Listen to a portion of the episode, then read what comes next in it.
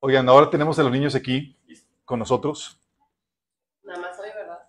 Nada más hoy, no se emocionan. ok, estamos transmi- transmitiendo en eh, Minas Discipulado. Estamos también transmitiendo en el canal de Facebook. Hoy vamos a ver la sesión 3 de esta serie, El Espíritu de Contienda. Y vamos a ver Espíritu de Contienda por queja, chicos. Chan, chan, chan, chan.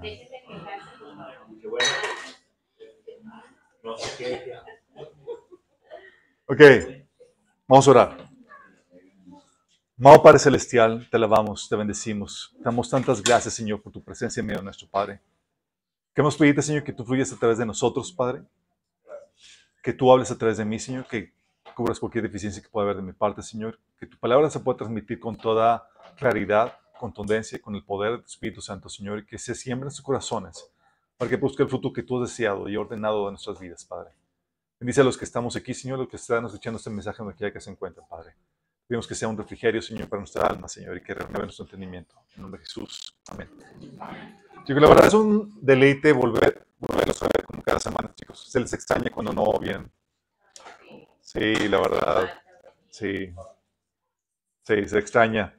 Um, pónganse cómodos, que vamos a despegar, chicos. Vamos a ver. La sesión 3, eh, queja por contienda. Vamos a hacer una recapitulación de lo que hemos estado platicando. Y hemos estado viendo acerca de la, de la, de la contienda, chicos, cómo Satanás desde el inicio estaba buscando la contienda para traer destrucción al sistema, a la creación de Dios, trayendo división en oposición. ¿Se acuerdan que habíamos platicado eso? Que la división por sí mismo no tiene nada de malo. Las células se dividen, se multiplican, pero en armonía al resto del cuerpo. Pero aquí lo que el enemigo quiso hacer es una división en oposición. Y lo que hizo es que dividió al hombre contra Dios al ponerlo en una condición de, de rebelión, de pecado. Puso, eh, dice la Biblia, que nos convertimos en enemigos de Dios, ¿se acuerdan? Y ese, lo que quiso hacer el enemigo es ponernos en conflicto con Dios, porque si nos pone en conflicto con Dios, ¿quién crees que gana? Siempre gana. El Señor dice la Biblia que Dios eliminará a sus adversarios, sus enemigos. Y oh, cosa terrible es caer en manos del Dios vivo. Entonces, gracias a Dios, Dios, en vez de, de hacernos sus enemigos, pagó el precio de la reconciliación. Él es justo y tenía que hacerse justicia y Él pagó el, el, el castigo que merecíamos en carne propia al, muriendo, al morir por nosotros en la cruz. Y nos dio el ministerio de reconciliación, chicos. La Biblia está llena de conflictos. Hay contiendas, habían platicado que vienen de, de, Dios. Y hay paz que viene del enemigo. Habíamos platicado cómo el anticristo va a destruir a muchos por medio de la paz. Que heavy, ¿verdad? Y la idea de todo esto, chicos, es evitar las contiendas ociosas, las contiendas que no son provechosas, las contiendas que son por nuestro pecado, son las contiendas que son incitadas por el, enemigo. Y dentro de esto, la vez pasada vimos que Satanás va a aprovechar las cosas no resueltas que hay en nuestra vida, heridas no sanadas, mentalidad no renovada, actitudes equivocadas y demás, para utilizarnos para despertar contiendas, chicos. Platicamos la vez pasada de la contienda, las contiendas por perturbación demoníaca. El enemigo está buscando cómo propiciar conflictos y demás, y va a buscar a la persona más propicia para eso. Se va a buscar a la persona más carnal. Se va a buscar a la persona que tiene asuntos que no ha, que no ha lidiado para propiciar esto, chicos. Entonces, en eso habíamos platicado que Satanás tiene sus favoritos. Espero que tú no seas uno de ellos. Porque a las personas que resisten al enemigo, difícilmente el enemigo los, el, los puede utilizar y se va con el que sí se deja utilizar, chicos. Sí, de hecho está buscando, está buscando traer conflicto y, va a buscar al eslabón débil, chicos. También vimos que por eso la contienda por, que puede venir por perturbación y o también por posesión. Y para eso también eh, platicamos la importancia de administrar, gestionar tus pensamientos. El enemigo va a estar incitando o metiendo pensamientos a tu mente de contienda, de crítica, de, de oposición, de venganza contra eh, tu prójimo. Y la idea es que tú sepas cómo contrarrestar eso, que no tengas al, al portero dormido en tu, en tu mente. sino que pares todos los goles que el enemigo quiere meterte. Porque si no, mira, te van a dar una paliza, una goliza, mejor dicho. Y el enemigo te va a estar utilizando. Dice la Biblia que si tú resistes al enemigo, él huirá de ti. Pero si tú no lo resistes, si el enemigo va ganando vez tras vez y tú no estás resistiendo nada, el enemigo, lejos de huir, se va a quedar contigo, chicos. Sí, qué heavy, ¿verdad? Pero no es la única forma de traer contienda, chicos. Hay también contienda que viene por mala actitud, específicamente por la actitud de queja. Órale, chicos. Esta contienda, eh, tú la puedes ver con claridad en el caso de Israel en el desierto, chicos. Todo el ambiente de contienda que hubo en el, en el desierto todo el ambiente de contienda que hubo en el desierto fue por su odiosa actitud quejosa, chicos. Por su odiosa actitud de queja. Eso propició la contienda del pueblo contra el liderazgo y también contra Dios. Ese espíritu de contienda en, conflicto de Moisés y el pueblo, eh, el pueblo y Dios, fue solamente por el asunto de la queja. Y eso fue lo que ocasionó ese conflicto entre, en, ese tiempo del desierto. Y vamos a ver algunos ejemplos de esto, chicos. Voy a leer los pasajes y quiero que al momento de leer trates de identificar qué cosas te quedan a ti para que puedas cambiar y no quedar lo mismo. Está el asunto de la escasez del agua. Fue el primer episodio que escribió el pueblo de Israel y empezó con la amarga queja. Esto viene en Éxodo 15, 22 al 26. Dice, entonces Moisés guió al pueblo de Israel lejos del Mar Rojo y se internaron en el desierto de Shur. Viajaron por este desierto durante tres días sin encontrar agua. Cuando llegaron al oasis de Mera, no pudieron beber el agua porque era demasiado amarga. Por eso llamaron al lugar Mara, que significa amarga. Entonces la gente se quejó y se puso en contra de Moisés. ¿Te das cuenta de la contienda y que se armó? ¿Qué vamos a beber? reclamaron. Así que Moisés clamó al Señor por ayuda y él le mostró un trozo de madera. Moisés echó la madera al agua y el agua se volvió potable. Fue ahí en Mara donde el Señor estableció el siguiente decreto como una norma para probar la fidelidad del pueblo. Les dijo, si ustedes escuchan atentamente la voz de, su Señor y hacen lo que es correcto, entonces sus ojos, obedeciendo sus, mandatos y cumpliendo todos sus decretos, entonces no les enviaré ninguna de las enfermedades que envié a los egipcios, porque yo soy el Señor quien los sana. ¿Se imaginan?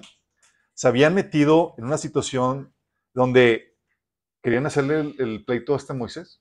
Es como que nos trajo aquí y no hay agua y ¿qué onda con Moisés? De hecho, en otro caso, en otro episodio, también lo querían, lo querían apedrear, lo querían matar. El otro episodio fue el caso de la falta de comida, chicos.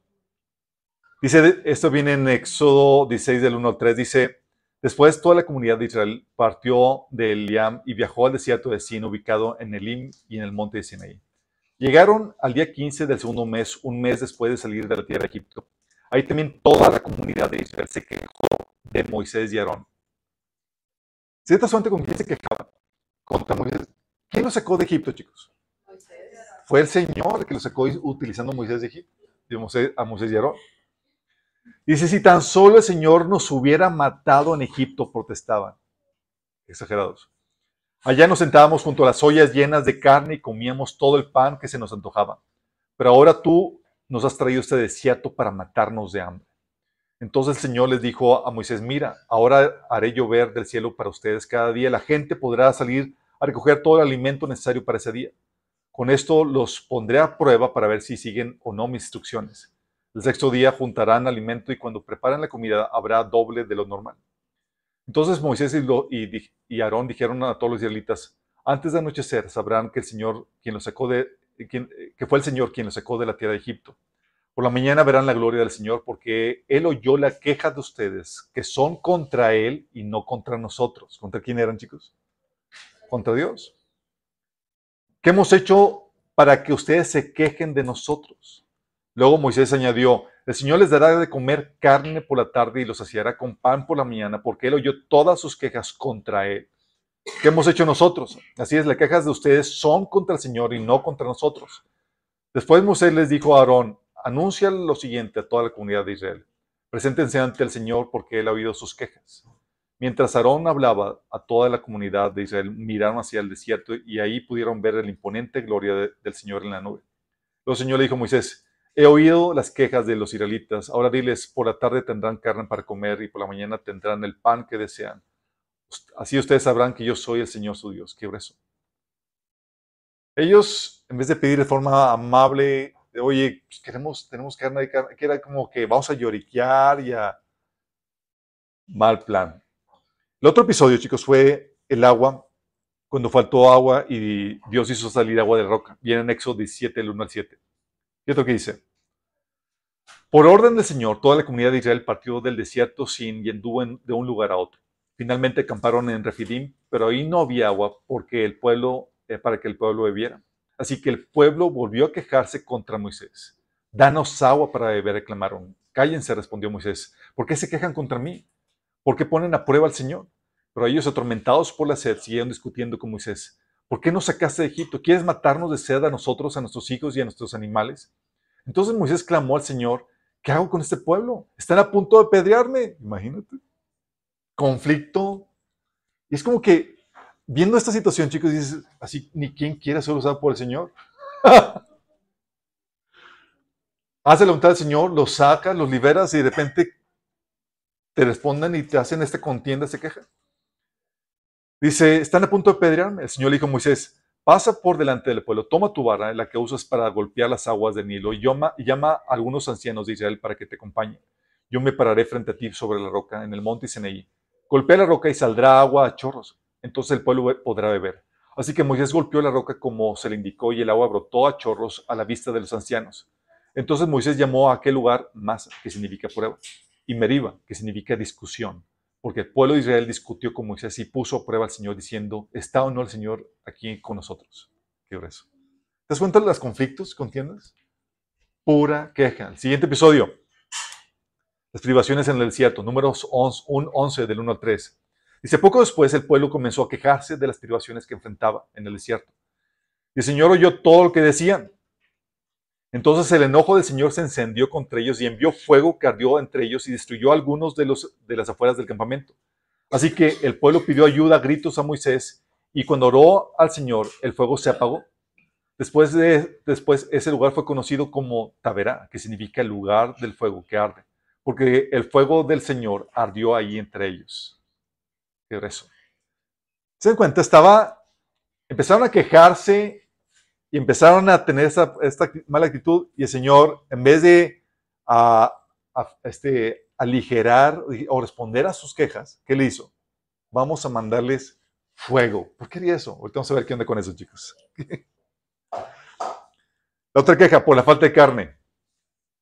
Era ese números 11. Dice, entonces la gentuza extranjera que viajaba con los israelitas comenzó a tener fuertes antojos por las cosas buenas de Egipto. ¿Te ha pasado, chicos? Cuando te dan antojos por las cosas que vivías en el mundo. y el pueblo de Israel también quejó, comenzó a quejarse. Oh, si tuviéramos un poco de carne, exclamaban. ¿Cómo nos acordamos del pescado que comíamos gratis en Egipto y teníamos todos los pepinos, los melones, los puerros, las cebollas y los ajos que queríamos? Pero ahora lo único que vemos es este maná. Hasta hemos perdido el apetito.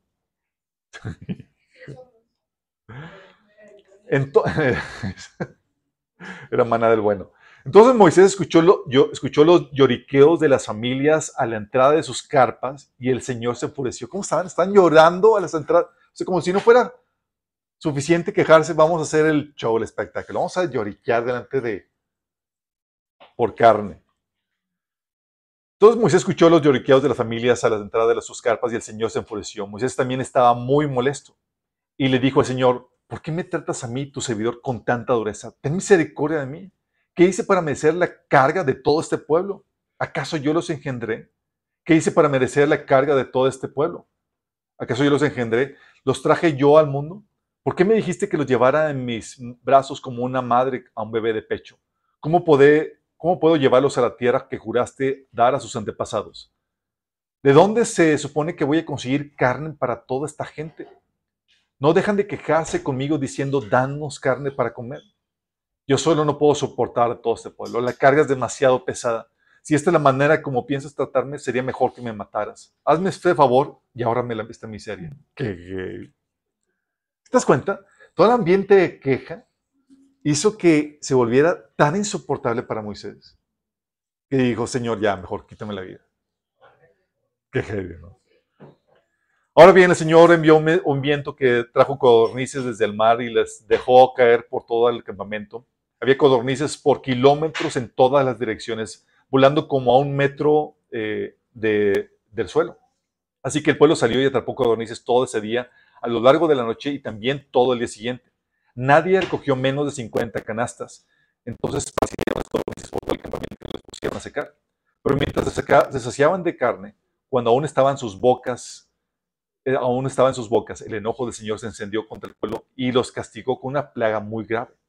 Así que ese lugar fue llamado Kibrot Hataba, que significa tumbas de glotonería, porque ahí entraron, ahí enterraron a la gente que codiciaba la carne, la carne de Egipto. Después los israelitas viajaron a Kibrot Hataba, a Geserot, donde se quedaron por algún tiempo. Qué grueso. Siguiente episodio, chicos. La queja de Miriam y Aarón. ¿Se acuerdan? Número 12 del 1 al 8 dice, mientras estaban en Gesorot, Miriam y Aarón criticaron a Moisés porque se había casado con una cosita, no cosita, cosita chicos, una cosita. una cosita. De la tierra de Cus, chicos. Eh, pocas palabras, con una negrita. Se asume que Séfora, el Señor se la llevó. En el sentido de que murió, chicos, no que se entonces volvió a casar con una cosita. Dice, y como que no les cayó muy bien, eh, gracias a la, nueva cuñada, dijeron, ¿ha hablado el Señor solamente por medio de Moisés? ¿Acaso no ha hablado también a través de nosotros? Y el Señor lo oyó. Obviamente Moisés era muy humilde, más que cualquier otra persona en la tierra. Así que el Señor llamó de inmediato a Moisés, a Aarón y a Miriam y les dijo, vayan los tres al tabernáculo. Y los tres fueron ahí. Entonces el Señor descendió en la columna de nube y se detuvo la entrada del tabernáculo. Aarón y Miriam llamó al Señor. Ellos dieron un paso frente y el Señor les habló. Escuchen lo que les voy a decir. Si hubiera profeta entre ustedes, yo, el Señor, me revelaría en visiones, les, les hablaría en sueños, pero no con mi siervo Moisés.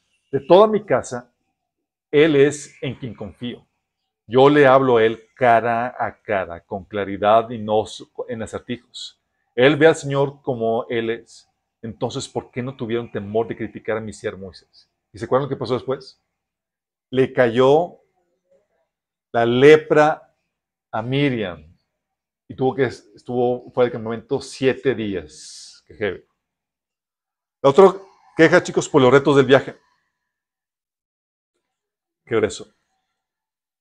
Esta queja, chicos, Viene en números 14 del 1 al 36. Fue la queja que vino como consecuencia del mal reporte de los espías al pueblo de Israel. Llegaron los, los, 10 espías, bueno, fueron 12, pero 10 dieron un mal reporte, y desanimaron a toda la congregación. ¿Y cómo se puso la congregación?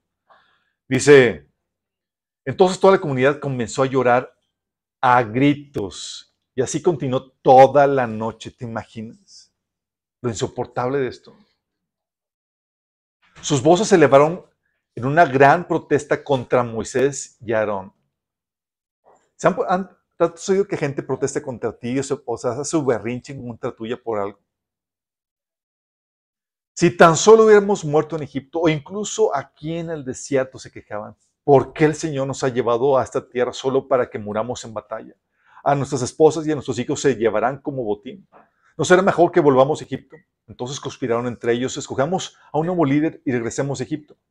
Entonces Moisés y Aarón cayeron rostro en tierra ante toda la comunidad de Israel.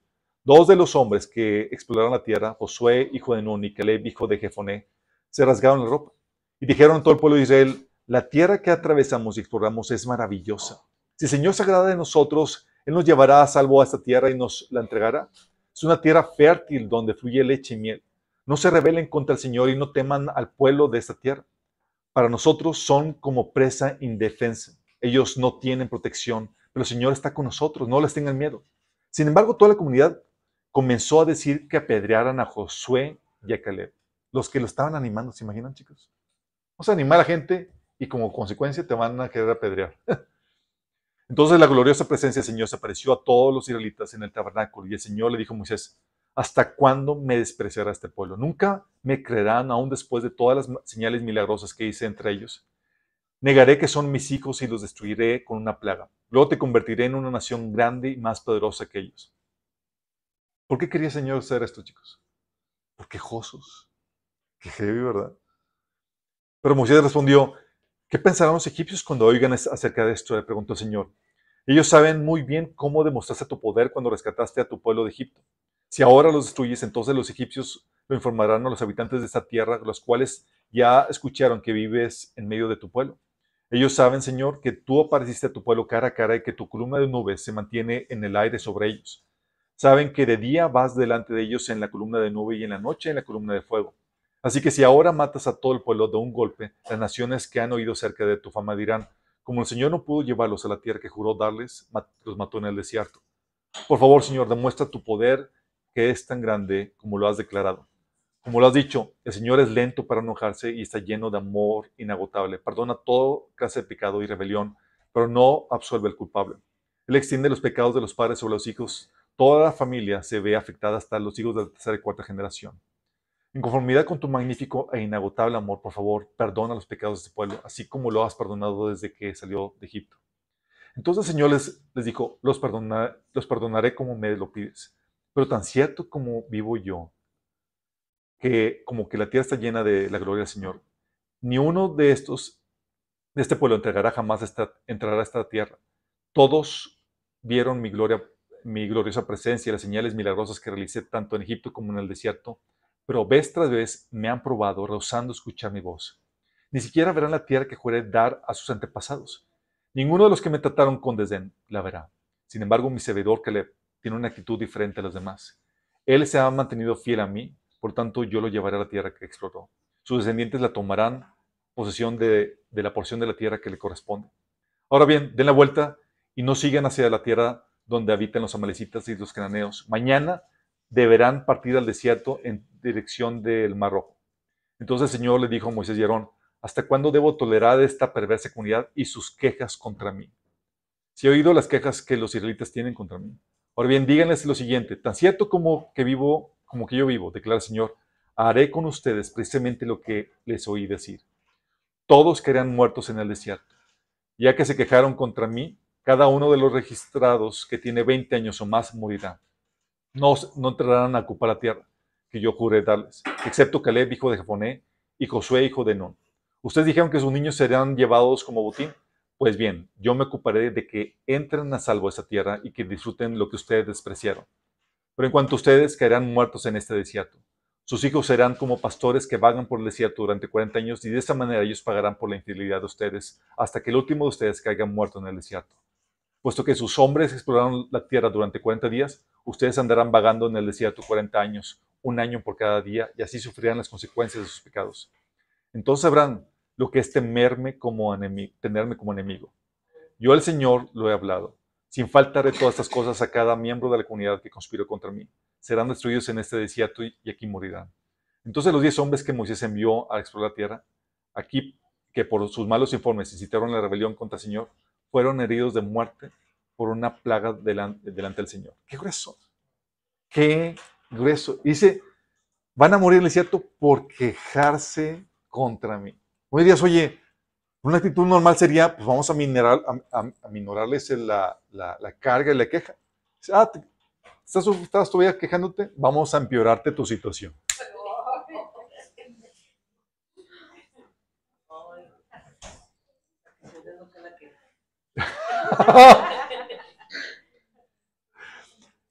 Pero interesantemente, chicos, pensamos que la queja va a solucionar la problemática que tenemos.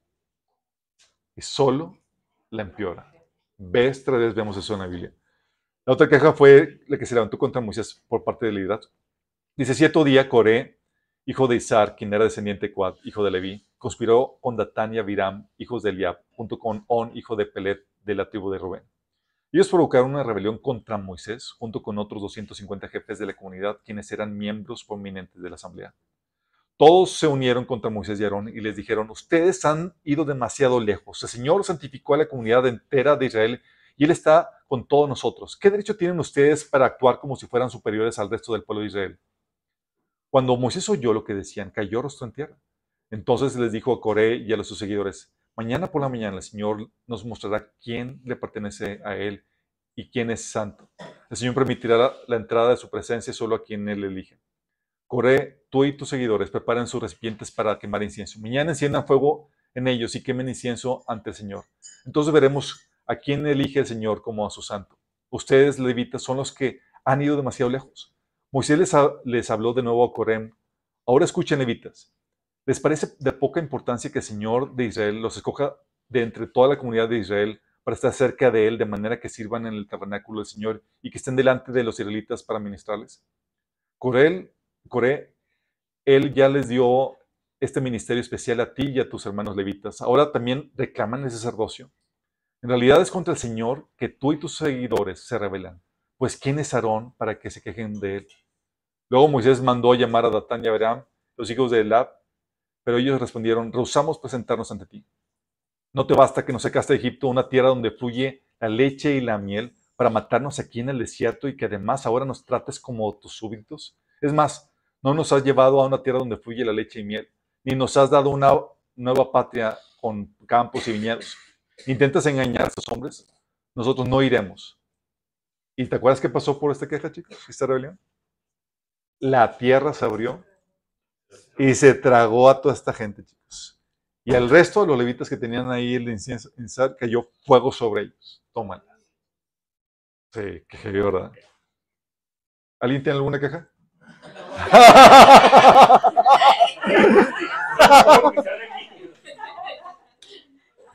Es que te tardas mucho. Fuego. Ah,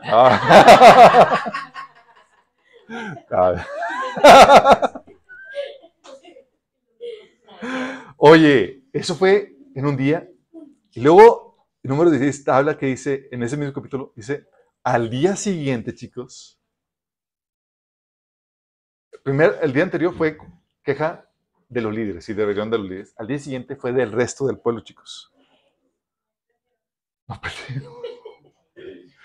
Dice en el versículo 41, el versículo al 50 del capítulo 16. Sin embargo, tan pronto como a la mañana siguiente, toda la comunidad de Israel comenzó de nuevo a murmurar contra Moisés y Aarón, diciendo, cuando la Biblia habla de murmurar, chicos, la palabra murmurar es quejarse. Ustedes mataron al pueblo del Señor. Cuando la comunidad se congregaba para protestar contra Moisés y Aarón, la gente se dio vuelta hacia el tabernáculo y vio que la nube lo había cubierto y que había aparecido la gloriosa presencia del Señor. Entonces Moisés y Aarón fueron al frente del tabernáculo y el Señor le dijo a Moisés, aléjate de toda esta gente para que la destruya inmediatamente. Pero Moisés y Aarón cayeron rostro en tierra. Y Moisés le dijo a Aarón, rápido, toma un recipiente para quemar incienso y ponle carbones encendidos del altar. Agrégale, agrégale incienso, llévalo entre el pueblo para purificarlos y hacerlos justos ante el Señor el enojo del Señor ya arde contra ellos y la plaga ha comenzado. Entonces Aarón, hizo como Moisés le dijo y corrió entre el pueblo, y la plaga ya había comenzado a matar la gente. Pero Aarón quemó el incienso y purificó el pueblo. Se puso entre los vivos y los muertos y se detuvo la plaga. Aún así, 14.700 personas murieron por esa plaga, además de los que habían muerto por la rebelión de Coré.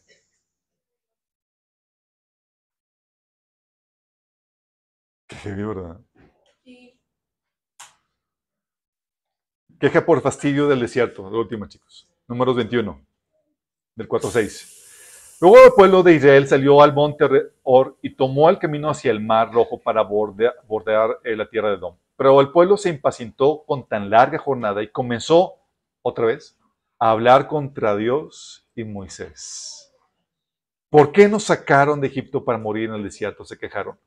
Aún aquí no hay nada para comer ni agua para beber. Además detestamos esta horrible maná entonces el Señor envió serpientes venenosas para entre el pueblo y muchos fueron mordidos y murieron. Así que el pueblo acudió a Moisés y clamó, hemos pecado al hablar contra el Señor y contra ti. Pide al Señor que, te, que quite las serpientes. Así pues Moisés oró por el pueblo. ¿Ves? ¿Se dan cuenta cómo vez tras vez la queja, lejos de solucionar nada, ¿Qué hace el Señor con la queja, chicos? ¿Te quejas? Eso a mí me recuerda a lo que hago con mis hijos, chicos. Cuando mis hijos empiezan así a llorar, a quejarse por qué cosa. Ah, ¿quieres quejarte en serio? Te voy a dar una buena razón para que te quejes. Y les damos ahí disciplina para que así puedan llorar y quejarse a gusto.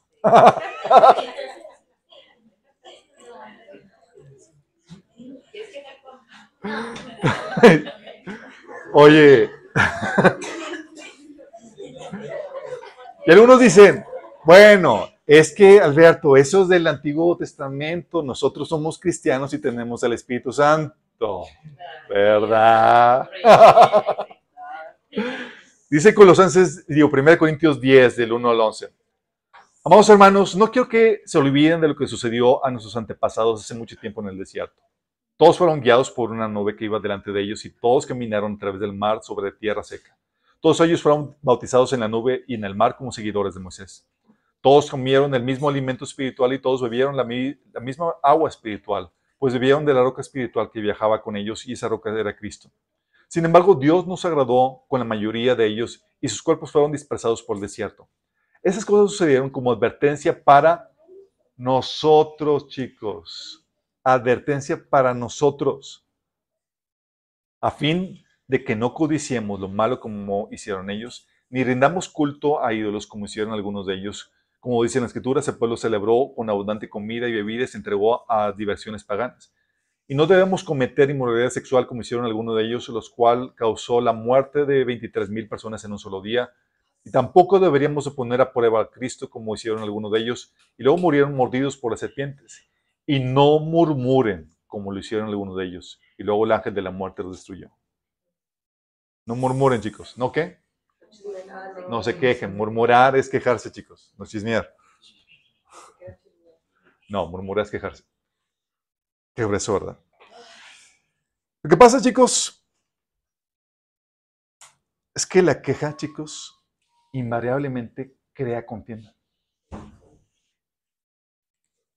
Cuando hablamos de pelear contra ese espíritu de contienda, uno de los puntos que utiliza este demonio de contienda, chicos, este, estos demonios, es la queja. De hecho, la queja, chicos, es una expresión de la naturaleza pecaminosa. El enemigo utiliza esas partes de tu naturaleza pecaminosa que no han, a las cuales que no han muerto dentro de ti. Y es como el enemigo soplando a ese fuego que hay dentro de ti para que se encienda un incendio, chicos. Mira, con eso tengo que aclararte algo. Sí, hay una queja sana, chicos. ¿Una queja sana? ¿Cómo? Hay una queja de desahogo delante de Dios, la cual es permitida, pues va en busca del consuelo de Dios. No se queda solamente en queja. Salmo 62.8 dice, oh pueblo mío, confía en Dios en todo momento, derrama delante de Él tu corazón, porque Él es nuestro refugio. O Salmo 142 dice, ante Él expongo mis quejas, ante Él expreso mis angustias. Hay una queja buena, que es para desahogarte en busca de consuelo, de alivio por parte del Señor. Hay una queja también que es por causa de justicia o de la verdad, donde te quejas no por asuntos egoístas, sino por, por la, la injusticia que hay alrededor tuyo, por, por la opresión a la verdad. Dice Mateo 5.6, Dios bendice a los que tienen hambre y sed de justicia porque serán saciados. La queja mala, sin embargo, chicos, es solo una expresión egoísta de la naturaleza pecaminosa. Es, está ciclada en tu yo, chicos, en ti. Es no me incomoden, no me disturben, no quiten mi, mi comodidad, es no disturben mi comodidad, mis gustos, mis deseos. Es tú, tú y solo tú, chicos. ¿Sí? Yo primero y es como quiero estar, ¿sí? Es una queja egoísta, chicos. Está centrada en ti, no en los propósitos de Dios o en su voluntad o en el bienestar de otros. Tú eres el centro de esa queja. Dice en números 11, como habíamos leído, poco después el pueblo comenzó a quejarse de las privaciones que enfrentaba y el Señor oyó todo lo que decían. Entonces el enojo del Señor se encendió contra ellos y envió un fuego que ardió entre ellos y destruyó a algunos eh, en las afueras del campamento. Comenzó a quejarse de que de las privaciones es cómo lo estoy sufriendo yo, qué me pasa a mí, lo incómodo que estoy, ay de mí, y todo es yo. ¿Sí? Números 21, 4, 6 dice, el pueblo se impacientó con tan larga jornada y comenzó a hablar contra Dios y Moisés. Es, estoy incómodo, ya estoy harto, es todo girador tuyo, chicos. Estás centrado en ti, no en la voluntad de Dios y su gloria. Cuando tú estás centrado en la voluntad de Dios, es, Señor, ¿cuál es tu voluntad? Aunque me traiga incomodidades o dificultades. ¿Te acuerdas lo que le dijo el ángel Gabriel a María? Oye, vas a quedar embarazada. ¿Pero cómo? ¿No conozco hombre? Pues sí, sin casarte, en la torre. ¿Y qué cómo decir mi, mi, mi marido? pues ahí te lo... y le dio solución, chicos. Pero María, medio de eso, aunque iba a haber incomodidad y demás, dijo, eh, aquí le sierva al Señor, hágase conmigo conforme a tu palabra. Y el ángel se fue a su presencia. Es, está centrado en, Señor, tu voluntad. Y José, chicos, abandonó a María. ¿Sí? Si tú estás centrado en ti, es como que en la torre, Señor, entonces, ¿cómo voy a hacer? ¿Y, cómo? ¿Y, y, yo? ¿Y mi comunidad? ¿Y qué va a decir mi esposo? No, Señor, búsquete otra.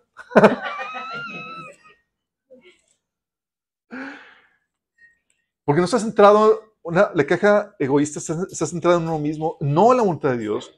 De hecho, tal así que muchas veces la voluntad de Dios implica el sacrificio personal. ¿Te acuerdas cómo Dios le llamó a este Pablo? Cuando Ananías estaba discutiendo con Dios, ese Señor es que este persigue la iglesia.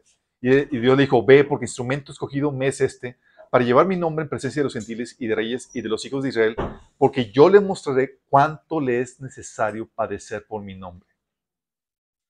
La voluntad de Dios, aunque haya sacrificio y padecimiento, por encima de su comunidad, chicos.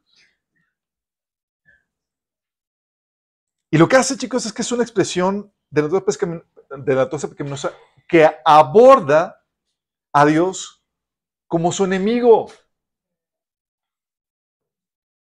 No busca la queja, chicos, un consuelo de parte de Dios, sino que lo acusa por permitir tal o cual cosa en su vida. Es diferente. Abordar a Dios para desahogarme, quejarme y otra cosa es nada más para acusarte, Señor. No estoy buscando consuelo, nada más vengo aquí para para hincharte en cada eso, como anexo 14 de 2 al 3. Si tan solo hubiéramos muerto en Egipto e incluso aquí en el desierto se quejaban, porque el Señor nos ha llevado a esta tierra solo para que muramos en batalla. ¿Estaban quejándose para buscar consuelo de Dios? No, era una queja para acusar a Dios. Porque veían y percibían a Dios como su enemigo, chicos. Y por lo mismo, chicos, esa queja son cuando es una esa, eh, esa expresión de la naturaleza pequeñosa hace que estas personas quejosas, que a veces caemos en eso, esas personas quejosas se vuelven muy desgastantes, chicos. Muy desgastantes. Son, te voy a que eso, son sumamente delicados. La persona con actitud de queja son muy delicadas porque no soportan ninguna incomodidad ni que se eh, nada que eh, nada que ninguna incomodidad que se abalance contra ellos, chicos. Y tú tienes que estar checando que no se que no se incomoden para que mantenerlos en buen estado de ánimo, porque cualquier cosa como bebitos a lloriquear y a quejarse. No hay comprensión, no hay tolerancia, no hay capacidad de aguantar un poco de incomodidad. Porque una incomodidad es la queja, chicos. Son muy delicados. Por eso también son muy demandantes emocionalmente. La gente contenciosa por queja, chicos, requieren mucha atención. Es, oye, ¿dónde te pongo, Gerrito, para que no te incomoden los rayos del sol? ¿Sí? Son muy demandantes. Ante cualquier incomodidad los, los lleva a expresarse con la queja y la contienda. Se requiere mucho, mucha atención, se requiere mucho para ponerlas, para tenerlos contentos. Cual bebés tienes que abocarte a ellos para asegurarte que siempre estén bien, si no empiezan a lloriquear, chicos. Mientras que la Biblia te dice que debes estar contento con lo básico. Acá no. Acá tienen que, la única manera que estén contentos es con el escenario ideal, chicos. Ahí dice, la Biblia dice en 1 Timoteo 6:8, Así que teniendo sustento y abrigo, estemos contentos con eso. El contencioso por queja, chicos, no. El contencioso por queja es, tiene que estar todo conforme lo dicta mi ideal. Sí. Lo bueno del asunto es que por eso tiene un listado de expectativas, ese escenario ideal que esperan que se les cumpla, chicos. Y tú lo tienes. Expectativas que al final de cuentas terminan en amargarlos, pues no se cumplen y no mueran a ellas.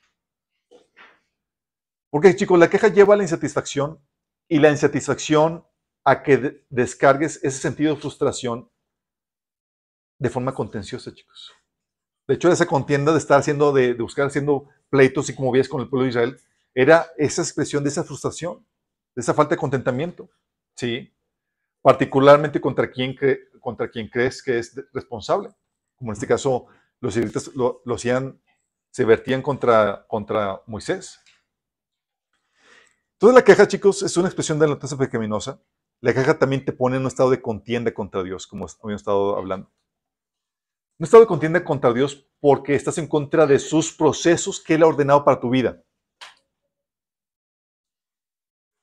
En contra de la voluntad para tu vida, chicos. Es que, ¿por qué pasa esto? ¿Por qué estoy diciendo esto? Y el Señor está detrás de esto.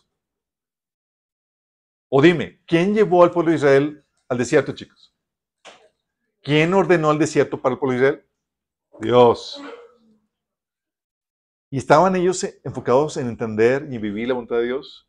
No, están enfocados en su ideal inmediato, chicos. Y fíjate cómo, por la queja, chicos, cómo aborda Dios al pueblo de Israel. Porque la queja es un reclamo de Dios, del pueblo de Israel. Esta queja pecaminosa es un reclamo de Israel contra Dios están peleando contra Dios, consideran a Dios como enemigo. Y Dios los trata como tales, chicos. Por eso, número 16 del 44 al 45 dice, el Señor le dijo a Moisés, aléjate de toda esta gente para que la destruya inmediatamente. Oh, Señor, espérate, nada más se quejaron. Pues sí, están levantándose contra mí. Sí. O números 11 del 1 al 3, el pueblo comenzó a quejarse de las privaciones que, enfrentaba el Señor, eh, eh, que enfrentaban y el Señor oyó todo lo que decían. Entonces el enojo del Señor se encendió contra ellos. ¿Por qué se enojaría? Porque estás con la queja considerando a Dios como tu enemigo y así te trata entonces el Señor. Número 273 dice, pero mientras se saciaban de carne, cuando aún estaban en sus bocas, el enojo del Señor se encendió contra el pueblo y los castigó con una plaga muy grave. Y murieron ahí, chicos, por dragones. El número 16 del 44 al 46 dice, el Señor le dijo a Moisés, aléjate de toda esta gente para que la destruya inmediatamente. O número 21, 6. Entonces el Señor envió serpientes venenosas contra el pueblo y muchos eh, eh, fueron mordidos y murieron. Porque la queja, chicos, te pone en un estado de contienda contra Dios. Es que es mi enemigo, te voy a tratar como tal. Y vas a tener una buena razón por la cual quejarte. ¿Sí? Pero lo bueno de esos asuntos, chicos, es que también si estás en un estado de contienda contra Dios, contra lo que Él ha ordenado para tu vida, estarás en contra de los actores que Dios está utilizando para ello. O sea, Dios es el que determinó el escenario. Y Dios puso el desierto y a Moisés, a los líderes, Moisés y Aarón y demás, y eran, eran parte del escenario que Dios había preparado para ellos, parte de la voluntad. Entonces, como estaban en contra de Dios, estaban en contra de los procesos y de los actores que Dios está utilizando para dichos procesos. Por eso cada vez que el pueblo de Israel se quejaba contra Dios, ¿contra quién iban? Contra Moisés, chicos. Éxodo 15, 24. Entonces la gente se quejó y se puso en contra de Moisés. ¿Qué vamos a deber reclamar? Éxodo 17 del 12, 4. Entonces el pueblo volvió a quejarse contra Moisés. Danos agua de beber, reclamaron. Cállense, respondió Moisés. ¿Por qué se quejan contra mí? Y Moisés cada rato siempre decía, eh, es Dios, no soy yo. Sí, Número 16 del 3 al 11 dice, todos ustedes se unieron contra Moisés y Aarón y les dijeron, ustedes han ido demasiado lejos. El Señor santificó a la comunidad entera de Israel y Él está con, todos nosotros. ¿Qué derecho tienen ustedes para actuar como si fueran superiores al resto del pueblo del, Señor? Lo dice, en realidad es contra el Señor que, que tú y tus seguidores se rebelan. Pues, ¿qué es Aarón para que se quejen de él? Porque cada vez que se levantaban en contra, se quejaban en contra de Dios, no soportaban los procesos, Y la queja iba contra los actores que Dios ponía en dichos procesos, chicos. Puede ser una persona prominente como Moisés, pero también puede ser que el proceso para Dios, para tu vida, sea una persona, no tan virtuosa como Moisés, chicos. Pero es una persona ordenada en tu vida para tratarte, para, para forjarte. Y lo que haces es que buscas a alguien a quien culpar por tu falta de contentamiento, porque te están incomodando, chicos. ¿Te acuerdas de Raquel cuando no podía tener hijos? ¿Te acuerdas de la reacción ante su frustración? Dice Génesis 3 del 1 al 2, cuando Raquel vio que no podía darle hijos a Jacob, tuvo celos de su hermana. Le rogaba a Jacob, dame hijos o moriré. Entonces Jacob se puso furioso con Raquel. ¿Acaso soy Dios? Le dijo. Él es el que no te ha permitido tener hijos. Pero igual que el pueblo de Israel, chicos, ¿contra quién se va? Contra el que puedes ver. Espérame, yo no soy Dios. Sí, dame hijos como quieras. Y, se van en contra de él. Y otra vez, así como Moisés, eh, es, Dios el que está permitiendo todo esto. Y este, eh, este Jacob le decía, eh, es Dios el que te tiene así estéril. Porque siempre buscamos un chivo expiatorio, chicos, a quién culpar por las incomodidades que vivimos. Saber quién, a quién le puedo echarle culpa de mi infidelidad y demás. Sí, estamos buscando. Y aunque no tenga vela en el, el entierro, Aquí Rebeca, pues sabía que, Jacob nada que ver, pero es como, como quiera, resuelve la vida, ¿sí? Y aunque Dios está usando gente a tu alrededor, chicos, Dios está permitiendo el escenario que tú estás viviendo y está usando a la gente a tu alrededor, lo consideras como si fuera en contra tuya y te quejas contra ellos, chicos. Te resientes, te resientes contra tus hermanos que te vendieron a Egipto, aunque te hayan encaminado a tu propósito. Sí, era Dios propiciando el escenario, chicos. Te resientes contra aquel que Dios está utilizando para refinarte. Porque como te digo, puede ser una persona virtuosa como Moisés que Dios está utilizando y que te vas a encontrar de ella. Pero también puede ser una persona no tan virtuosa como los hermanos de José. Dios está utilizando el escenario alrededor de él para propiciar el encaminarlo a su propósito.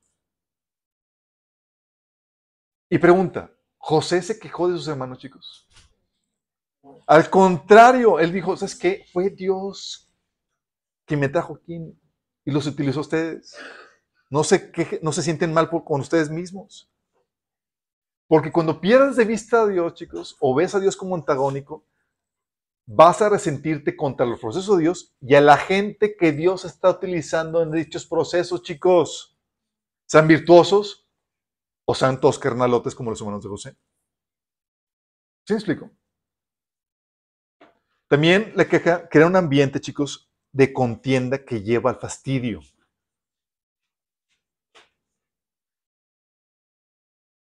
Fíjate la reacción de Moisés, números 11 del 10 al 15. Dice, entonces Moisés escuchó los lloriqueos de las familias a la entrada de su carpa y el Señor se enfureció.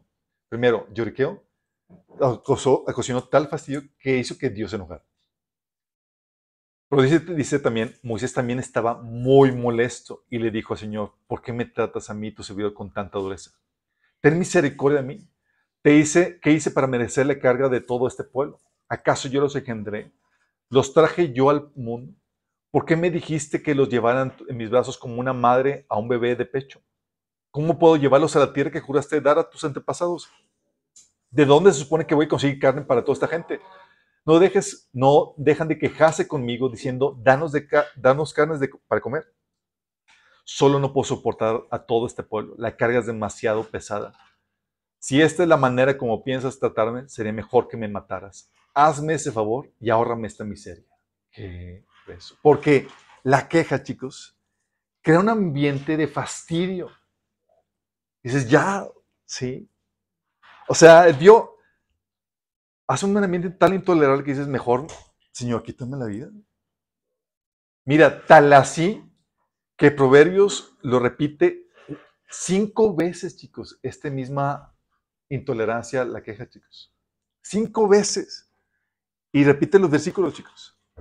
Y es como que, y cuando la Biblia repite algo es porque es, pon atención, esto es en serio. Porque lees un versículo y dice, ah, sí, interesante. No, Luego le ves contra y dices, ah, caray, como que el Señor me quiere decir algo. Y luego le otra vez, no, pues sí, ¿verdad? Como que me decir. Y hasta que te caiga el 20 es un asunto vital. Dice Proverbios 21.9, más vale evitar en un rincón de la azotea que compartir el techo con mujer pendenciera, chicos. ¿Por qué crees? ¿Qué cosa? Es que así, así tal cual como el pueblo de Israel. Y eso sea para con la mujer como para el hombre, chicos. También hay hombres pendencieros que por nada están a gusto. Y nada más les buscan pleito a, porque están por la queja quejándose de su mujer por todo, que si hiciste, que no hiciste, y demás, y también la mujer. Te lo repite, chicos, mismo versículo, Proverbios 25, 24. Más vale evitar en un rincón de la azotea que compartir el techo con mujer pendenciera. Dos veces, chicos. Y si no entendiste, y si no entendiste, te lo cambia. Te dice, Proverbios 19, 13. Una mujer que se busca pleitos es tan molesta como una gotera continua. Se te lleva el fastidio, chicos. Y si no entendiste, te lo vuelve a repetir. Proverbios 27 del 15 al 16.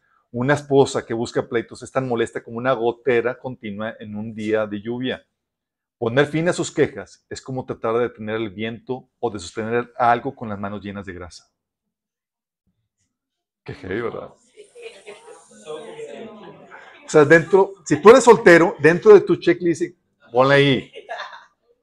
Mujer quejosa es descartada. Si está dentro, si está soltera, oye, hombre quejoso, tacha, te crean un ambiente fastidioso, chicos. Que dices, ¿sabes qué? Mejor solo. Mejor solo. Sí. Si nada está contento y este va a buscar eh, conflicto para todo. Crea un ambiente que te lleva al fastidio. La gente quejosa, chicos, se vuelve fastidiosa, dan ganas de votarlos o de huir de ellos. Qué heavy, ¿verdad? Date a querer.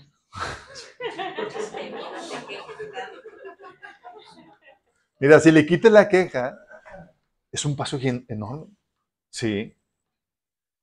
Pero lo grueso del asunto, chicos, es que los quejosos buscan cambiar la situación con esta mala actitud de queja. Piensan y pensamos en nuestra ignorancia que la queja va a cambiar la situación. Y si ves en la Biblia, ves tras vez, ¿qué traía la queja, chicos? Trae contienda, un ambiente pesado, pero también traía el pao pao del Señor. Ah, ¿quieres quejarte? Vamos a darte algo, una buena razón por cual quejarte. Sí. Aún las cosas que, miren, chicos, aún las cosas que piden para resolver su situación, nos la piden, no la piden de buena forma, sino de forma de queja.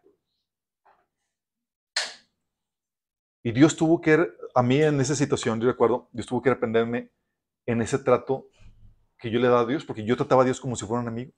Yo oraba y, Señor, es que, por favor, ayúdame con esto y demás, y, así como la actitud de como que si Dios no estuviera de mi lado. Y estaba pidiéndole al Señor que me ayudara a, que me proveyera, que me ayudara a ciertas cosas que sabía que eran su propósito. Y el Señor me reprendió y dice, ¿por qué me tratas como si fuera tu enemigo? Si yo estoy comprometido con tu propósito. Si alguien va a batallar para que cumpla su propósito, soy yo contigo, no tú conmigo. Si yo estoy a favor tuyo. Y el Señor me dijo, o sea, el Señor me estaba reprendiendo que no lo tratara como el pueblo de Israel trataba a Dios. ¿Sí me explico? Porque no buscamos, la Biblia nos enseña que la persona quejosa, chicos, no busca mostrar una necesidad con amabilidad, sino en estado de antagonismo y hostilidad. No es un, oye, ¿me ayudas con esto? Así como que sé que estás, eres, sé que quieres ayudarme que esto se solucione, vamos a, solucionar esto. Es queja. Ah, ¿qué onda con esto? Oye, ah", y con mala actitud. Éxodo 17, 12, 4, ¿cómo, cómo se abordaba el pueblo de Israel? Dice, así que el pueblo volvió a quejarse contra Moisés. Danos agua para beber, reclamaron. Cállense, respondió Moisés. ¿Por qué se quejan contra mí? ¿Por qué ponen a prueba al Señor?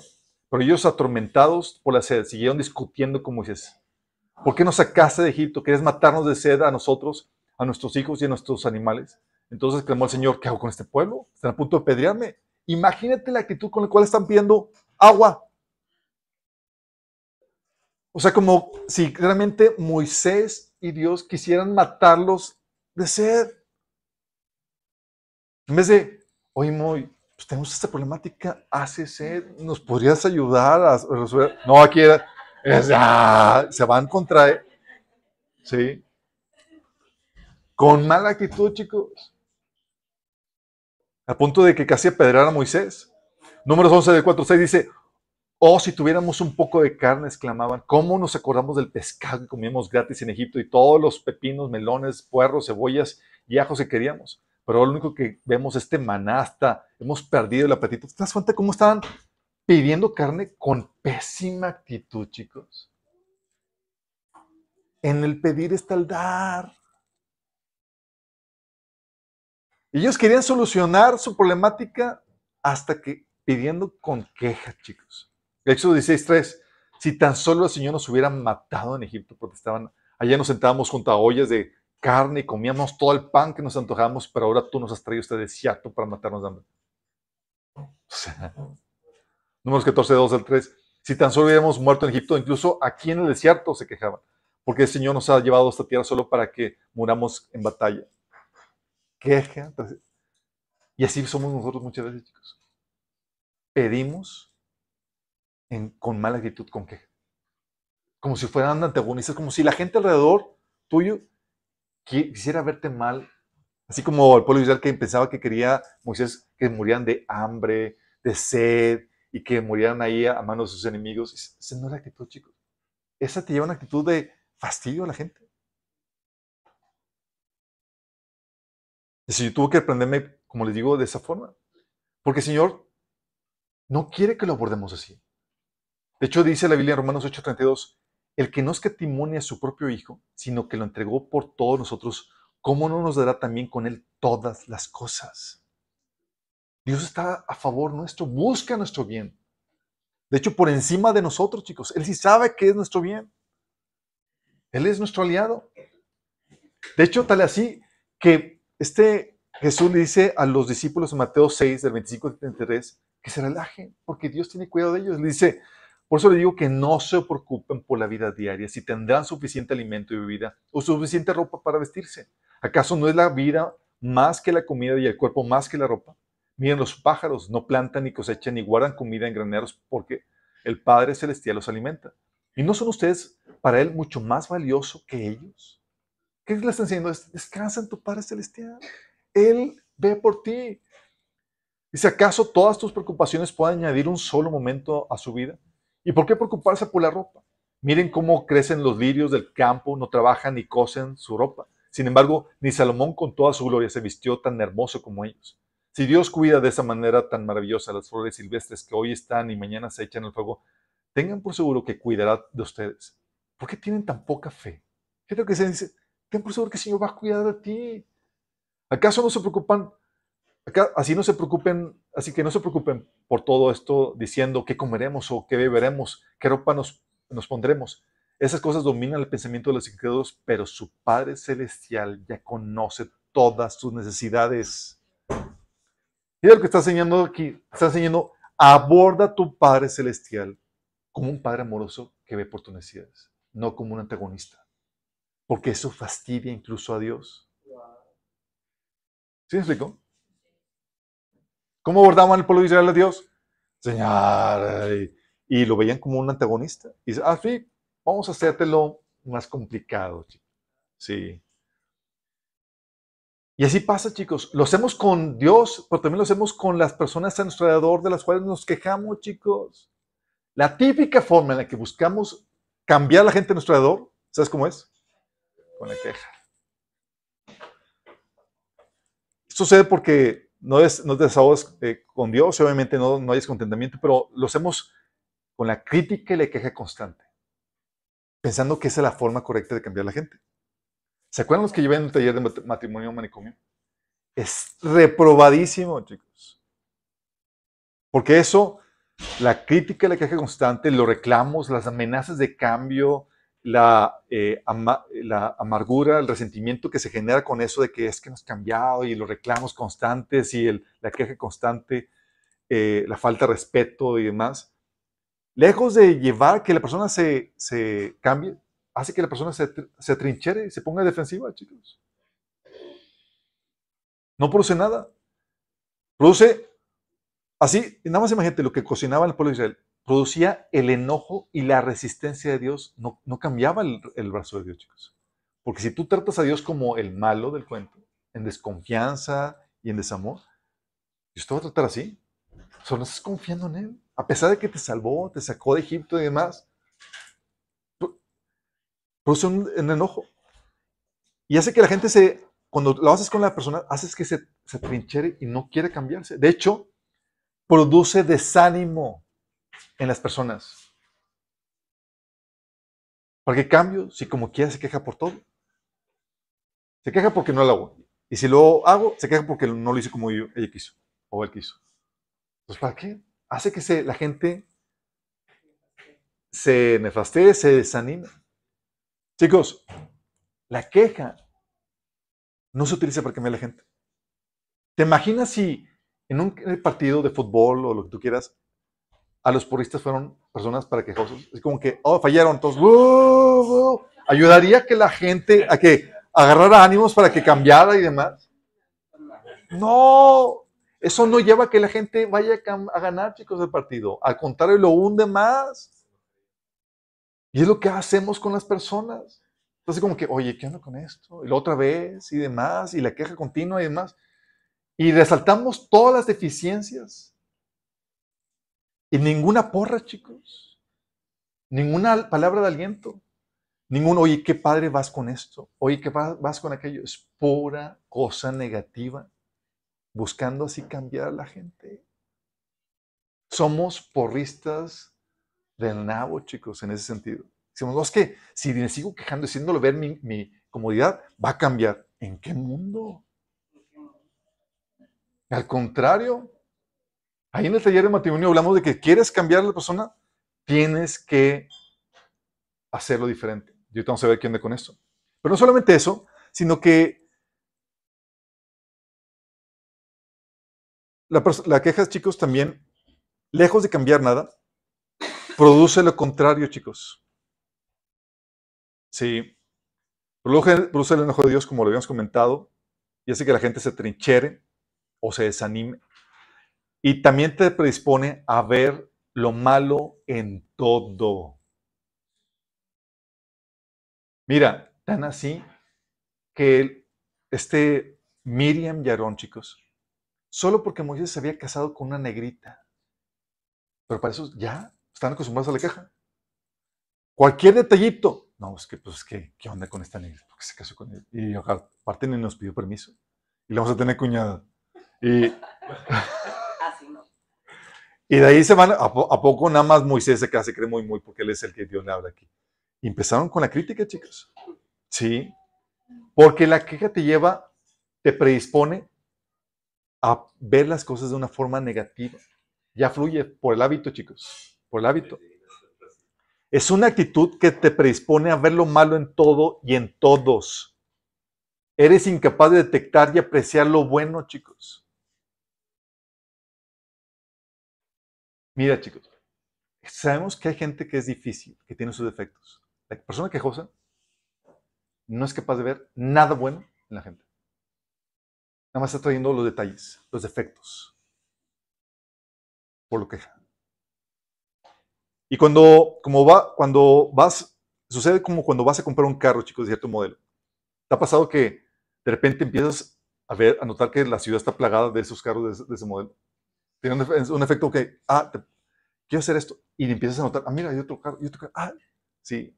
Es un efecto que se da, chicos, porque te enfocas en cierto punto y empiezas a notarlo en todo. Y lo mismo sucede para lo malo. Y la queja es eso, chicos. Si tú estás habituado a detectar lo malo y a buscar lo malo en todo para quejarte, vas a encontrarlo en todos. Tienes el hábito de eso, chicos. Lo grueso del asunto es que la queja crea una insatisfacción. La queja crea una insatisfacción donde nada será suficiente. Mancha tu visión para verlo todo mal y para hacerle bronca a cualquiera te vuelves amargado, contencioso e insoportable. Así. Crea, de hecho, una espiral de picada donde te hunde más y más, porque como la queja te resalta lo malo y te amargas más y te ves las cosas aún con un, un filtro todavía peor, chicos. Y te vas hundiendo más en esa actitud. Entonces crea una espiral de picada que te hunde más y te hace la carga emocional y espiritual más pesada, chicos. ¿Por qué? Porque la queja atrae, ¿te acuerdas? Presencia de demonios, chicos. Mira, el desierto, por eso dice, por su actitud terminan haciendo de su desierto algo peor. Peor que es peor, chicos.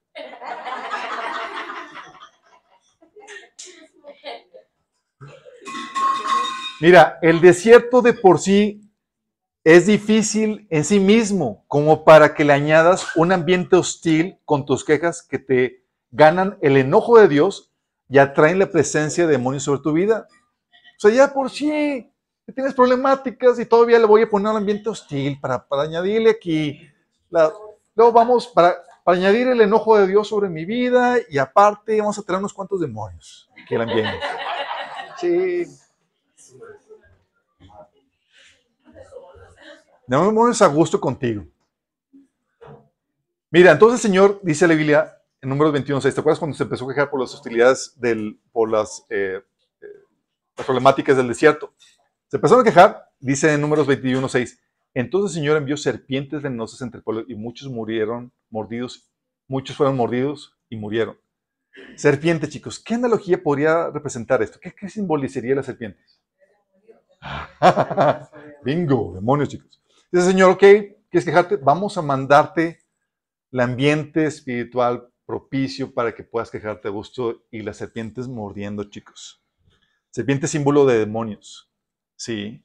Ya por si tenías problemáticas con el desierto, de por sí tú le añadiste un ambiente hostil y le presencia de serpientes a tu alrededor, serpientes espirituales que te están mordiendo, hostigando. Mira, la persona que te hostiga o el ambiente difícil puede estar, la persona puede estar cargada de demonios, la persona que te está hostigando. Pero tú con tu queja atraes a otros demonios más. ¿Me explico? Otra vez, otra vez. Otra vez. O sea, la persona que te hostiga puede estar atrayendo demonios por sí mismo. Pero tú con tu queja atraes a otros demonios más.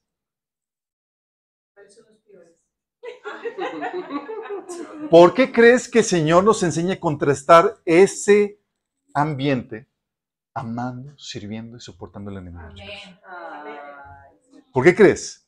Porque eso hace que se contrarreste el ambiente demoníaco con la presencia de Dios, chicos. ¿Me explico? Eso es que la persona está muy cargada de más y la queja contiene contra esa persona, en vez de utilizar la persona para tu bien. Que fluye con, con amabilidad, con amor. No, pues la persona ya tiene demonios. Luego tú con tu queja, pues atraes a otros.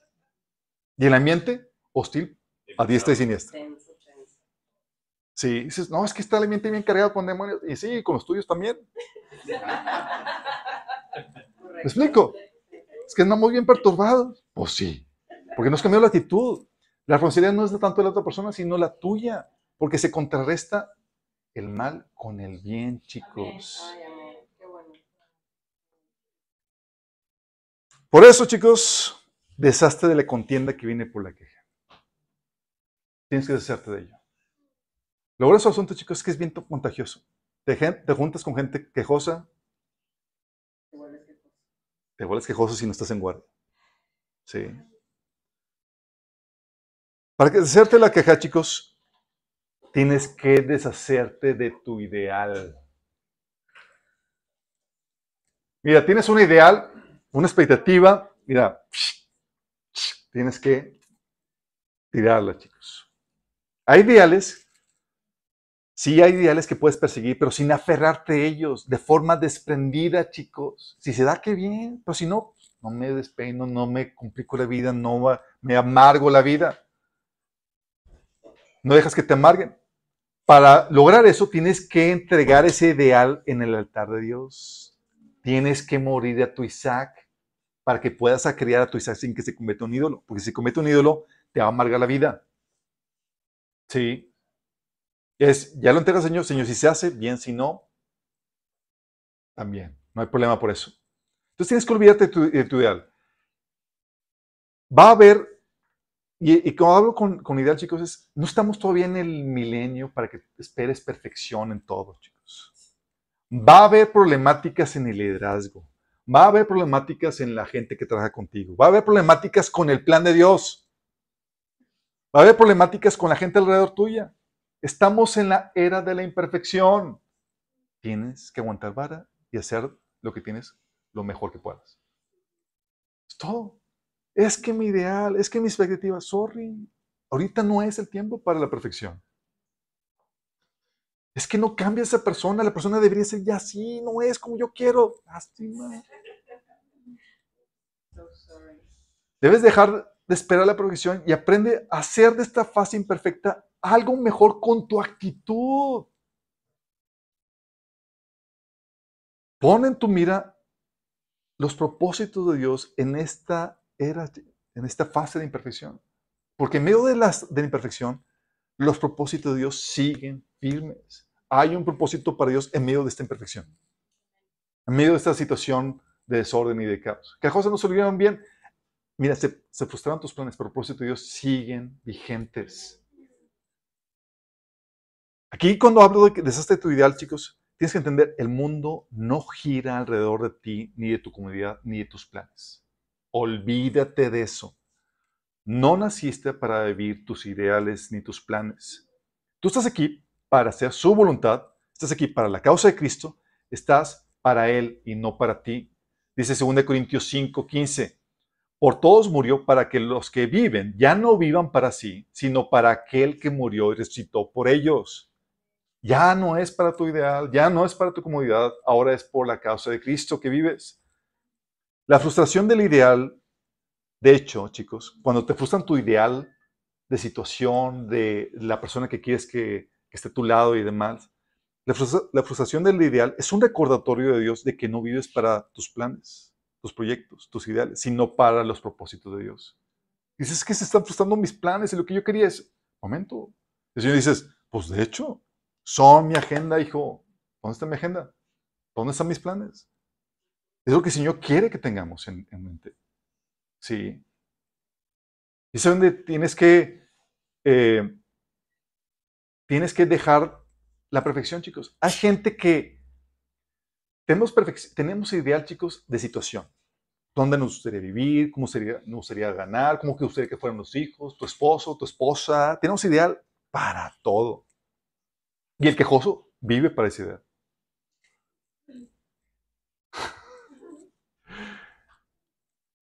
La persona que ha aprendido a vivir en la imperfección, chicos, se alegra aún en medio de la imperfección.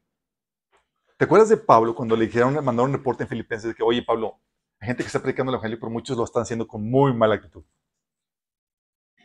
Por contienda, por eh, demás. ¿Y Pablo qué decía Pablo? Dice, ¿qué importa? Al fin y al cabo, sea como sea, con motivos falsos o sinceros, se predica a Cristo. Le encontraba algo bueno en medio del caos. Dice, genial, se predica a Cristo. Dice, por eso me alegro y es más, me seguiré alegrando. Pablo, te vendimos esto para que te amargues, para que te enojes y Pablo, me alegra. Están compartiendo el Evangelio. Mal, bien, están compartiendo. Porque eso llega, chicos baja sus estándares, como, mira, sale la chamba, salga, se quedan sin recompensa, pues ya, Señor, lidiar con ellos, sale. Sí. Por eso tienes que bajar tus expectativas. De hecho, uno de los principales enemigos que hay en el matrimonio es las expectativas altas del cónyuge. Y no las cumplen. Y andas ahí con, la, con el cobro de que, oye, pues cómprame lo que yo estoy esperando de ti. Y eso lleva a la queja y la contención. Pero dice la Biblia que esperan así el escenario ideal y todo. Y Pablo te dice, mira, baja tus expectativas y aprende a conectarte con lo más básico. ¿Te contentas con lo más básico? Cualquier cosa extra, ya te pones súper feliz. dice Pablo, 1 Timoteo 6:8. Así que teniendo sustento y abrigo, estemos contentos con eso. Oye, pues que, aparte tienes un carrito. ¡Wow! Aunque se te vaya, se te pare.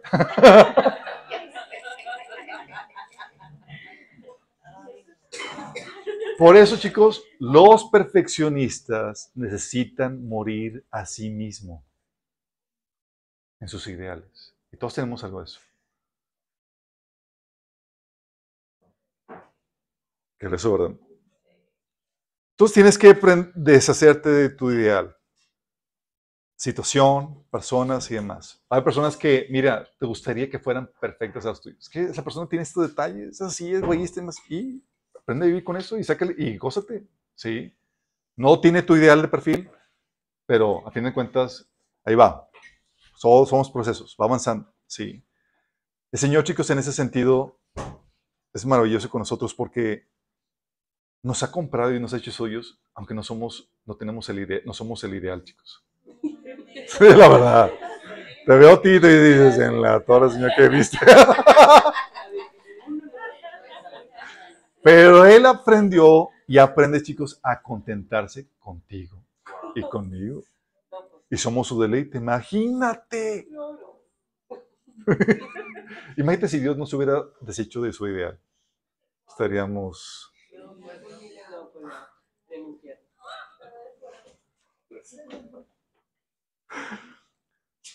Dos, aprende a usar esa situación para tu bien. Aquello por lo cual te quejas. Usa esa situación para cambiarte o esa persona para cambiarte a ti mismo.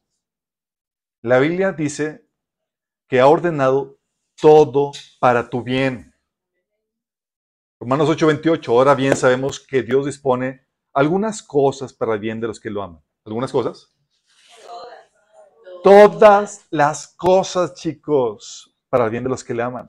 Los que han sido llamados de acuerdo a su propósito. La Biblia te, enseña que Dios ha ordenado todo para tu bien. Si no sabes cómo, pregunta al Señor. Por eso dice Santiago 1 del 2 al 5, dice, hermanos míos, considérense muy dichosos cuando tengan que enfrentarse con diversas, con diversas pruebas. Pues ya saben que la prueba de su fe produce constancia. Y la constancia debe llevar al feliz término la obra, para que sean perfectos e íntegros sin que les falte nada. Si a alguno de ustedes le falta sabiduría, pídasela a Dios y Él se la dará, pues Dios da todos generosamente sin despreciar nada a nadie. Y estás pasando por prueba y dices, debo de gozarme, pero no sé cómo. Dice, dice, dice Santiago, pide sabiduría. para que entiendas por qué el Señor está permitiendo eso, cómo es que eso va a obrar para tu bien. Y créeme, Dios no es hombre para que miente. Cuando dice que todo obra para tu bien, es todo. Siempre tienes una razón para la cual estás gozoso. Tienes que aprender a usar todas las situaciones para tu bien. Tienes que dejar de abordar a la gente con tu listado de cosas por cambiar o con tu listado de expectativas. En su, en su lugar, chicos, haz tu lista de virtudes o de cosas que Dios quiere forjar en ti por medio de esa situación o de esa persona y abócate a ellas. No cambiar a la persona, cambiarte a ti. Sí. Es que esa persona tiene ese detalle. ¿Qué cosas que forjar en ti? Dos, aquí ya, flagrantemente, chicos. Si haces esto, se te va a facilitar, si haces los primeros dos puntos, se te va a facilitar hacer el tercero, que es deshacerte por completo de la queja. Elimina la queja, la crítica, el reclamo, Mira, sí, reprende, llama la atención de otros hermanos cuando se requiera, pero si tus palabras de crítica son mayores a las de ánimo, cuidado, puedes destruir a la persona y puedes destruir tu visión de ella. Te lo repito. Tú puedes sí reclamar, llamar, eh, llamar atención a un hermano, pero si tus palabras de crítica son mayores a las de ánimo, cuidado, porque puedes destruir esa persona y tu visión de ella. ¿Cuántos de aquí hemos, hemos batallado con desánimo nosotros mismos, chicos? Donde te hartas de ti mismo, dices, eso ya, Señor. Luego llega el hermano con la crítica. Y no, viene como porista, viene a bucharte, así como que pensando que eso te va a animar. Es como que, ¿en qué cabeza cabe? Pero sí tenemos porristas de pacotilla, chicos. Mira, quiero que veas esto, chicos.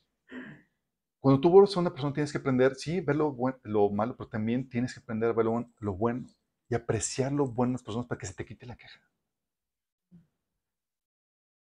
¿Sabes qué hacía Dios? Es, impresionante cómo Dios aborda el pueblo de Israel. Tú, como te dije, leímos todos los pasajes donde el pueblo de Israel se queja contra Dios y Dios lo, disciplina y se revela y es así cabezón y hacen las cosas mal y demás. Y luego ves que cuando este Balak manda a llamar a Balán para maldecir al pueblo de Israel, las palabras que Dios da del pueblo de Israel son palabras de ánimo y de amor para el pueblo. Dice, Señor, ¿a quién estás oyendo? ¿Te equivocaste de pueblo? Números 23 del 7 al 10, por ejemplo. Dice, Balak me mandó, eh, me mandó llamar desde Aram. El rey Moab me trajo de las colinas del oriente. Ven, me dijo, maldíceme Jacob. Ven y anuncia la ruina de Israel. Pero ¿cómo puedo maldecir a quienes Dios, no ha maldecido? ¿Cómo puedo condenar a quienes el Señor no ha condenado?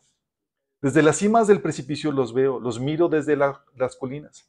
Veo a un pueblo que vive aislado, apartado de las otras naciones. ¿Quién puede contar a los descendientes de Jacob tan numerosos como el polvo? ¿Quién puede contar siquiera una cuarta parte del pueblo de Israel?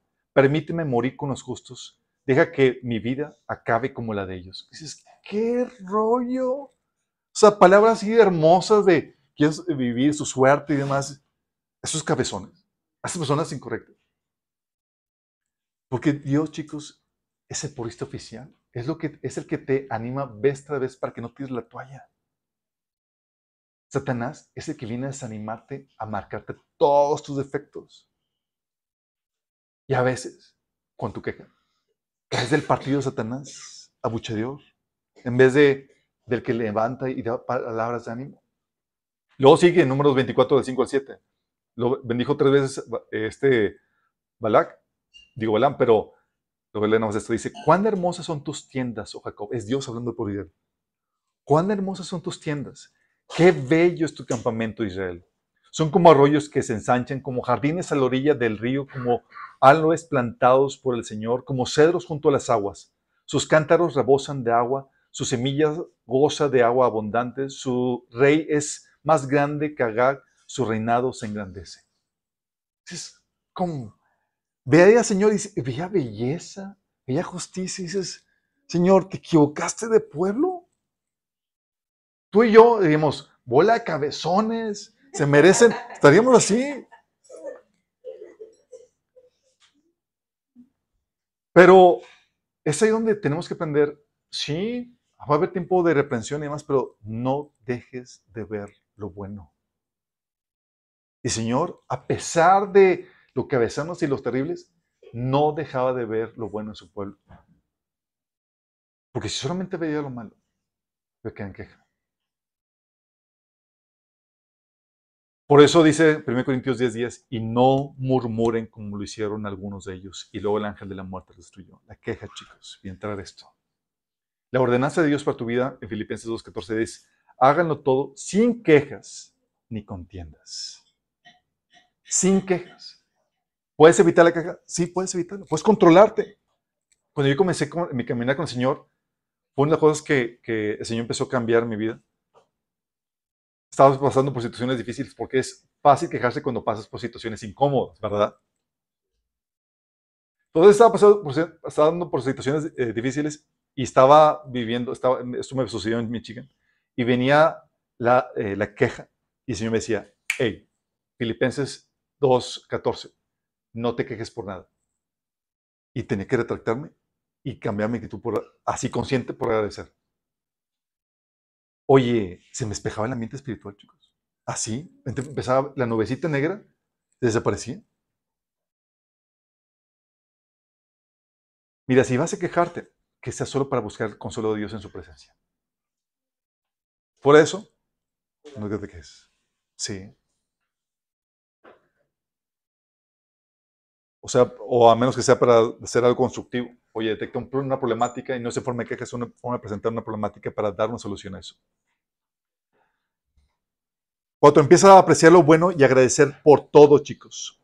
Dice 1 Tesalonicenses 5:18. Den gracias a Dios en toda situación, porque esta es su voluntad para ustedes en Cristo Jesús. Den gracias en, en cuántas situaciones, chicos? En algunas, las bonitas. En todas, en toda situación. O sea, te prohíbe la queja, luego te ordena la gratitud, chicos. Dice, porque esta, porque esta es su voluntad para ustedes en Cristo Jesús. ¿Por qué? Como todo va para tu bien, chicos. Para los que dicen, si todo va para tu bien, da gracias por todo. ¿O no? Tiene sentido, ¿no? Dice, porque esta es la voluntad de Dios para ustedes. Y es que donde tienes que forzarte y empezar a agradecer por, por las cosas buenas, aún de la gente que te desespera. Porque aún la gente mala, chicos, puedes agradecer cosas. Oye, pues agradezco por. Y empiezas, te fuerzas. Porque, ah, ah, porque me hizo la comida. O lo que tú quieras. Sí. Porque si tú no aprendes a ser agradecido, a detectar eso, va a ser tu travesía insoportable, chicos. Cinco, llénate con el Señor. Y déjame explicarte esto. Es algo que hemos eh, eh, aprendido anteriormente de que debes buscar la llenura de Dios. ¿Sí? Que debes buscar la, la presencia de Dios para llenarte con su amor. Pero déjame aclararte algo. Si no te quitas de la queja y no la cambias por agradecimiento, esa llenura jamás va a llegar. Son como grietas en tu corazón que hace que por más que Dios derrame su amor, tienes hoy un agujerote para que se fugue todo lo que el Señor quiere derramar en tu vida. Así funciona, chicos. No vas a experimentar la llenura de Dios, su amor, si no quitas la queja y la cambias por agradecimiento. Punto. ¿Y por qué no me lleno de Dios? ¿Por qué no siento su presencia? Porque quejoso. No estoy perturbado. ¿Por quejoso? ¿Sientes, no sientes la presencia de Dios? Pues si sientes bien los demonios. El agradecimiento inyecta felicidad, chicos. La queja, insatisfacción. Insatisfacción que lleva a la amargura y a la contienda. Este era el secreto de Pablo, chicos, para contentarse. Pablo dice, Filipenses 4, del 11 al 12, no lo digo porque tenga, no lo digo porque tenga escasez, pues he aprendido a contentarme en cualquiera que sea mi situación sea vivir humildemente, sí tener abundancia en todo y por todo estoy enseñado, así para estar saciado como para, ah, tener hambre, así para, tener abundancia como para, para padecer necesidad. Todo lo puedo en Cristo que me fortalece. Fíjate cómo, ¿dónde aplica esto? La fortaleza para soportar cualquier situación con buena actitud. Que tenga mucho, que tenga poco, dice Pablo, he aprendido a qué? A contentarme. Estoy agradecido. Estoy feliz en cualquier situación. Los realitas, en cambio, por su actitud de queja, lejos de recibir la bendición de Dios, recibían qué? Castigo, vez tras vez. Dios les hacía situaciones más difíciles. En cambio, para entrar a la presencia de Dios, dice la Biblia que entra a la presencia de Dios con, entra por sus puertas con qué? Con acción de gracias. ¿Y con queja? No. a menos que sea para buscar consuelo de Dios. Sí, pero no con, reclamo al Señor. Entonces tienes que llenarte de Dios para poder sentir esa satisfacción. Pero acuérdate, esa llenura viene si quitas la queja, empiezas a ser agradecido. En toda situación. ¿Por qué? Todo obra para tu bien. Es que no lo siento. Tal vez no lo sientes porque es incómodo, chicos. Los procesos de Dios a veces son incómodos. El desierto era incómodo.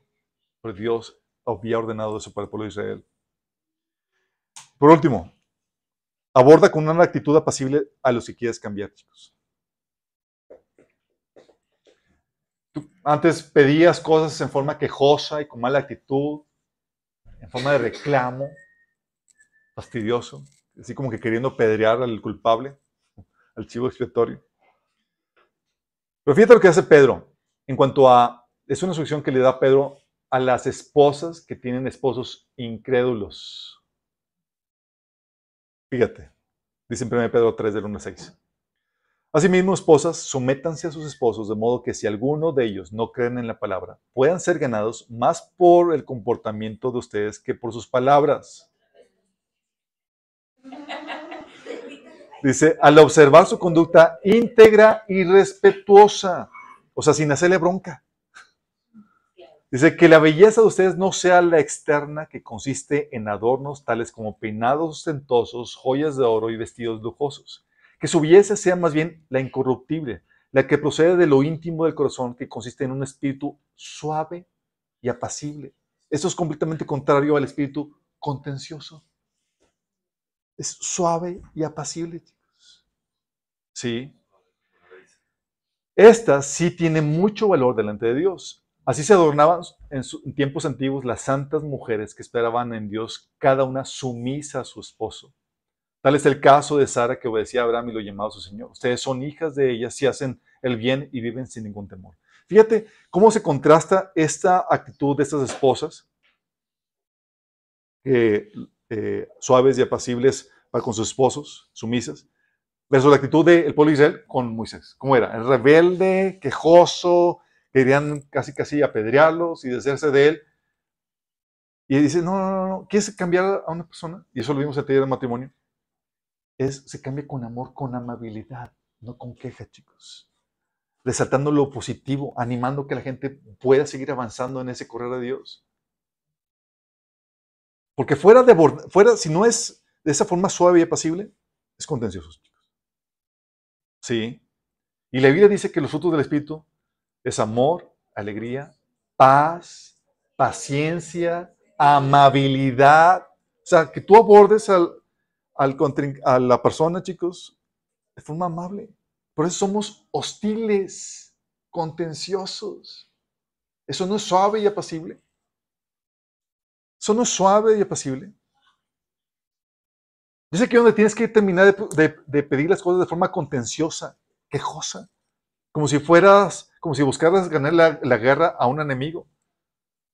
Al contrario, abórdalo como un aliado, principalmente a Dios. Un aliado y al ser humano, sí, a tu, esposo, oye, tu esposo te ama, tu esposa te ama. Abórdalo como un aliado, aliado sí con deficiencias que se tiene que cubrir con amor. Pero al final cuentas aliado. Sí. Pero a veces nos sentimos y pensamos que, que nos quieren matar, como el pueblo de Israel. ¿Por qué nos trajiste aquí? ¿Quieren matarnos de hambre, de sed? Tranquilo, tranquilo. Yo tampoco quiero que mueran. Vamos a resolver esto. Pero ya la situación está problemática como, para que le añadamos tu pésima actitud. Contenciosa. Y es lo que el Señor quiere, chicos. Que el Señor quite de nosotros esa raíz de queja, chicos, que nos hace entrar en este ambiente de contienda. Que podamos ser un ambiente propicio para que el Señor se sienta cómodo.